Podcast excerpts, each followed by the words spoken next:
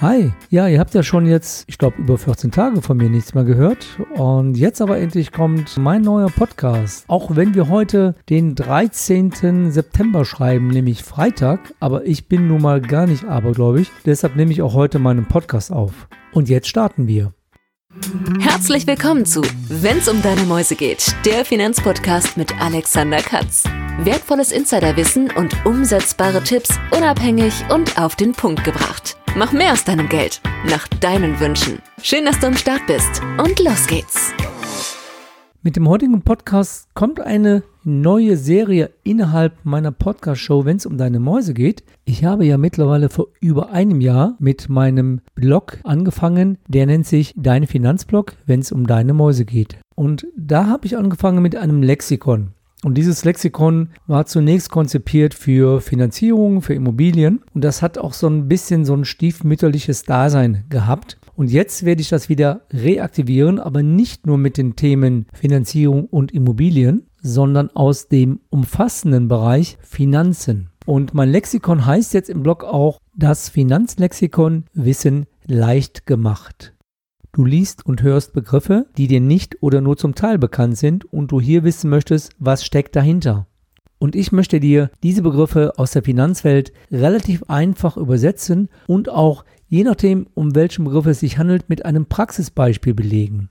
Und künftig wird es so sein, ich schreibe zu jedem Fachbegriff immer einen kleinen Blogartikel und wenn ich drei neue Blogartikel geschrieben habe, dann wird es künftig immer eine Podcast-Episode zu diesen drei Fachbegriffen geben. In der heutigen Podcast-Episode erkläre ich dir drei Begriffe. Der erste Begriff, was ist ein Annuitätendarlehen und was solltest du gerade in der jetzigen Niedrigzinsphase in jedem Fall beachten? Der zweite Begriff, was sind Bereitstellungszinsen? Wie kannst du hiermit deine Finanzierung verbilligen, aber manchmal auch leider verteuern? Bei dem dritten Begriff geht es um das Thema, was ist ein Beleihungswert einer Immobilie und wie rechnen die Banken eigentlich den Beleihungswert für deine Finanzierung? Bevor ich jetzt einsteige in diese drei Themen, möchte ich kurz auf eine neue App hinweisen. Die neue App nennt sich Upspeak. Was ist Upspeak? Upspeak ist ein direkter Draht zu über 500 Mentoren aus fast allen Lebensbereichen, wie zum Beispiel Business, Entrepreneurship, Geld und Finanzen, Gesundheit, Ernährung, Sport und Fitness. Hiermit kannst du Teil der Audio-Community werden und du bekommst zum Beispiel von mir exklusive Sprachnachrichten. Also neben meinen Podcast-Episoden bekommst du auch weitere Sprachnachrichten, wenn ich zum Beispiel ein aktuelles Thema habe, ich lese irgendwas und möchte dir wichtige Hinweise geben in einer Länge von circa zwei, drei oder vier Minuten. Und damit bekommst du entsprechende Audioimpulse von mir, die für dich natürlich exklusiv sind. Das gibt es halt sonst nirgendwo. Und vor allen Dingen kannst du mir auch Fragen stellen und diese Fragen werden dann natürlich auch von mir über Upspeak beantwortet. Und was benötigst du? Du benötigst nur die App im Apple Store oder Play Store. Die ist für dich kostenfrei und schon bist du Mitglied dieser neuen Community, die ich persönlich sehr, sehr gut finde, weil man sich hier sehr schnell auf einem direkten Weg austauschen kann. Weitere Informationen hierzu findest du auf meiner Homepage www.katzfinanz.de unter den News direkt auf der ersten Seite und natürlich in den Show Notes und in meinem Blog. Jetzt steigen wir direkt in die drei Themen ein.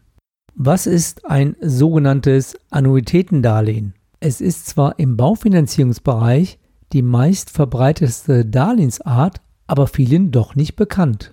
Also bei einem Annuitätendarlehen zahlst du während des vereinbarten sogenannten Zinsbindungszeitraums immer die gleiche monatliche Darlehensrate. Die Darlehensrate, die setzt sich zusammen aus dem Zinsanteil, also das, was du an Sollzinsen bezahlst, und deinem Tilgungsanteil. Und jetzt kommt das Besondere, da die Sollzinsen immer auf die jeweilige Darlehensrechtsschuld berechnet wird, steigt dadurch automatisch der Tilgungsanteil. Darum redet man auch immer bei einem Annuitätendarlehen von einer anfänglichen Tilgung. Denn wenn du zum Beispiel mit einer anfänglichen Tilgung von 2 bis 3 Prozent anfängst, dann erhöht sich die Tilgung. Wäre es eine sogenannte lineare Tilgung, dann wäre es ja ganz einfach. Wenn du also wirklich immer die gleiche Tilgungshöhe hast, zum Beispiel 2 Prozent, dann würde, wenn du 100 Prozent zugrunde legst, das dann in 50 Jahre laufen. Wenn du eine Tilgung von 3 Prozent linear hättest, dann würde dieses Darlehen circa 33,3 Jahre laufen. Also vereinfacht ausgedrückt heißt es, bei dem Annuitätendarlehen fließen deine ersparten Zinsen in die Tilgung ein. Das Gute für dich ist, für deine Kalkulation bis zum Ablauf der Zinsbindung ist die monatliche Kreditrate, also die Zins- und Tilgungsrate für dich immer gleich. Was aber in der heutigen absoluten Niedrigzinsphase völlig unterschätzt wird, ist die Frage, mit welcher Anfangstilgung fange ich denn an?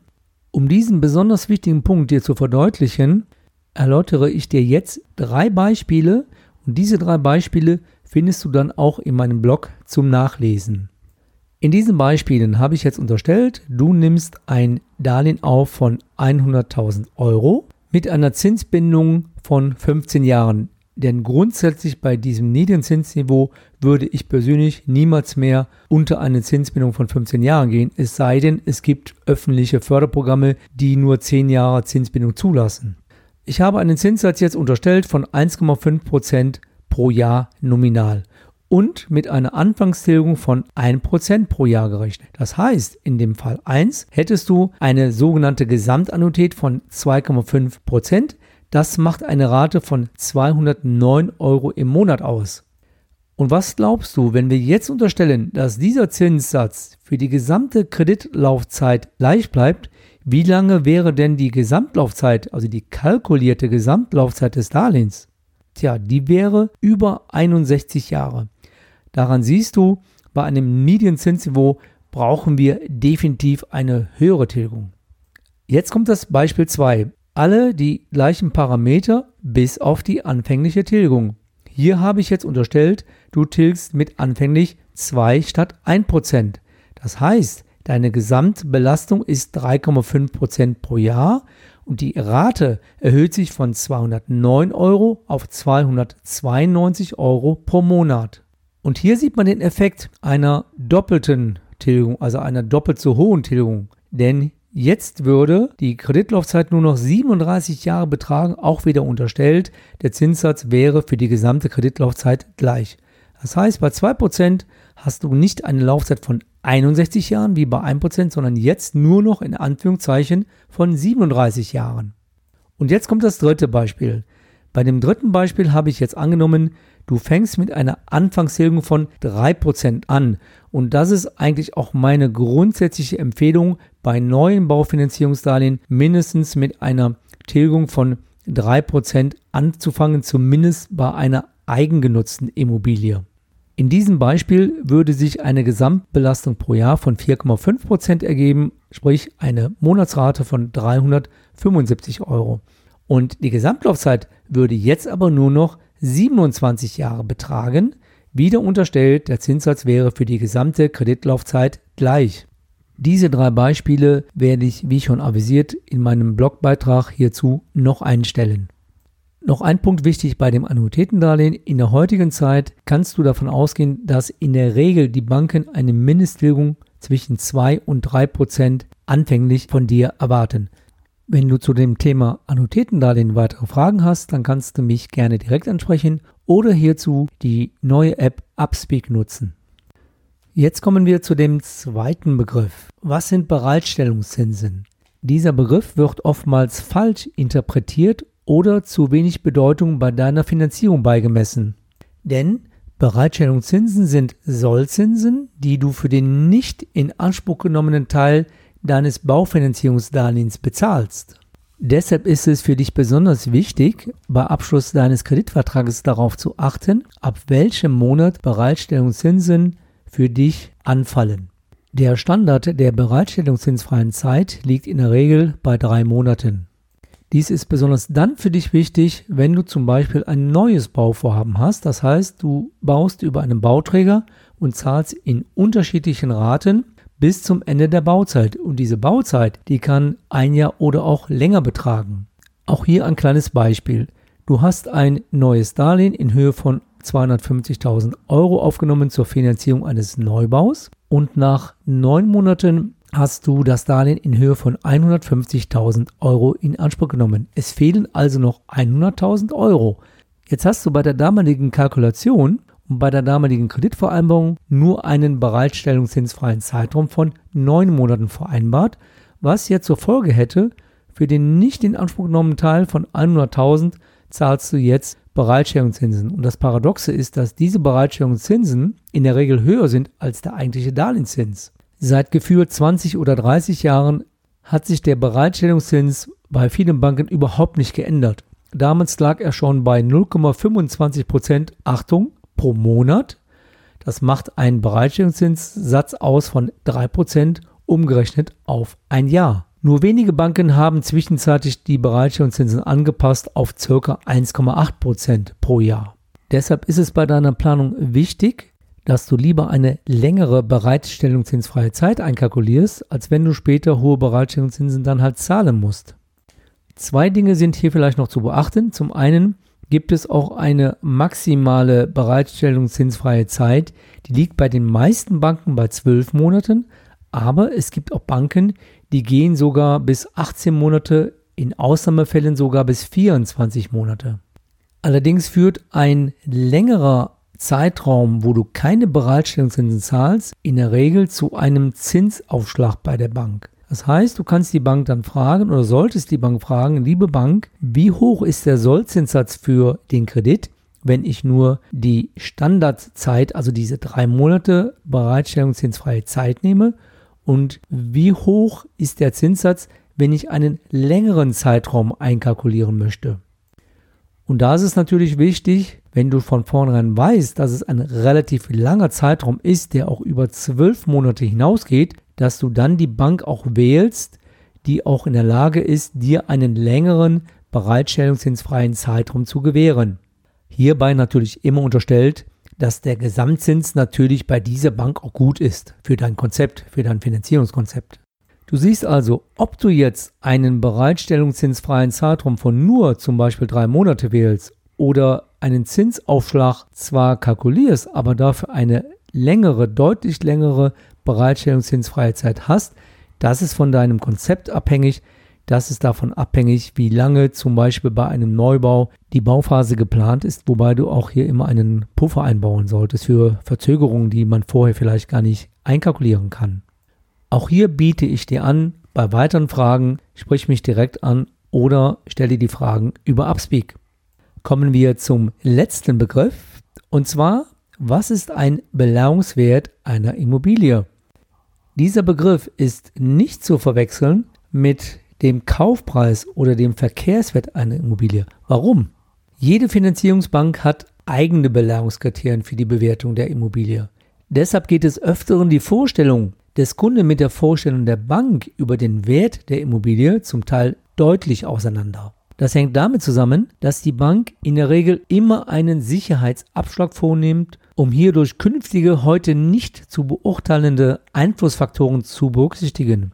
Dieser Abschlag kann sehr unterschiedlich sein und zum Beispiel von folgenden Faktoren abhängen. Erstens die Lage der Immobilie. Zweitens die Größe und die Ausstattung der Immobilie. Drittens die Nutzung der Immobilie. Zum Beispiel wird diese Immobilie wohnwirtschaftlich genutzt oder ist auch ein Gewerbe vorhanden. Viertens das Alter der Immobilie. Ist es eine eher neuere Immobilie oder ist es eine Immobilie, die renoviert oder saniert werden muss? Denn hier werden zum Beispiel auch die Sanierungs- und die Renovierungskosten anders angesetzt. Es werden also nicht alle Kosten zum Beispiel als Wertsteigerung für die Immobilie von der Bank angesetzt. Das kann dann auch zu einer entsprechenden Diskrepanz führen. Fünftens, weitere regionale Einflussfaktoren und Besonderheiten der Immobilie. Ich könnte noch viel mehr Punkte hier aufführen, das würde aber heute den Rahmen sprengen. Was ich allerdings machen werde, in meinem Blog werde ich dir eine Folie einstellen. Diese nennt sich Aufzählung unterschiedlicher Bewertungsfaktoren für die bankinterne Ermittlung des Immobilienwertes. Und das sind sage und schreibe 16 Punkte. Die habe ich einfach nur mal aufgeführt.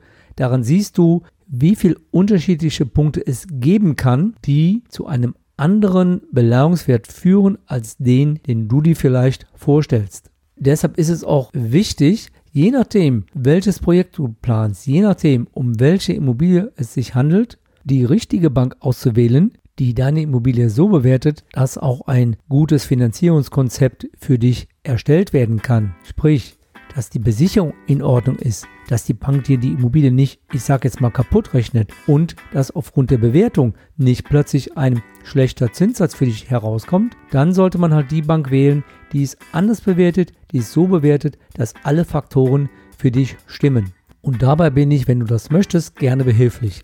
So, nun komme ich langsam zum Ende dieser Podcast-Episode Das Finanzlexikon Wissen leicht gemacht. Heute mit den drei Themen Annuitätendarlehen, Bereitstellungszinsen und Belagerungswert. Alle weiteren Informationen findest du, wie du es von mir gewohnt bist, in den Shownotes dieser Podcast-Episode auf deiner App oder in meinem Blog. Ich wünsche dir eine gute Zeit und sage einfach mal bis zum nächsten Mal. Dein Podcaster und Blogger Alexander Katz, wenn es um deine Mäuse geht. Weitere Infos zu dieser Podcast-Episode findest du in deiner Podcast-App oder im Blogbeitrag zum Podcast unter wennsumdeinemäusegeht.de.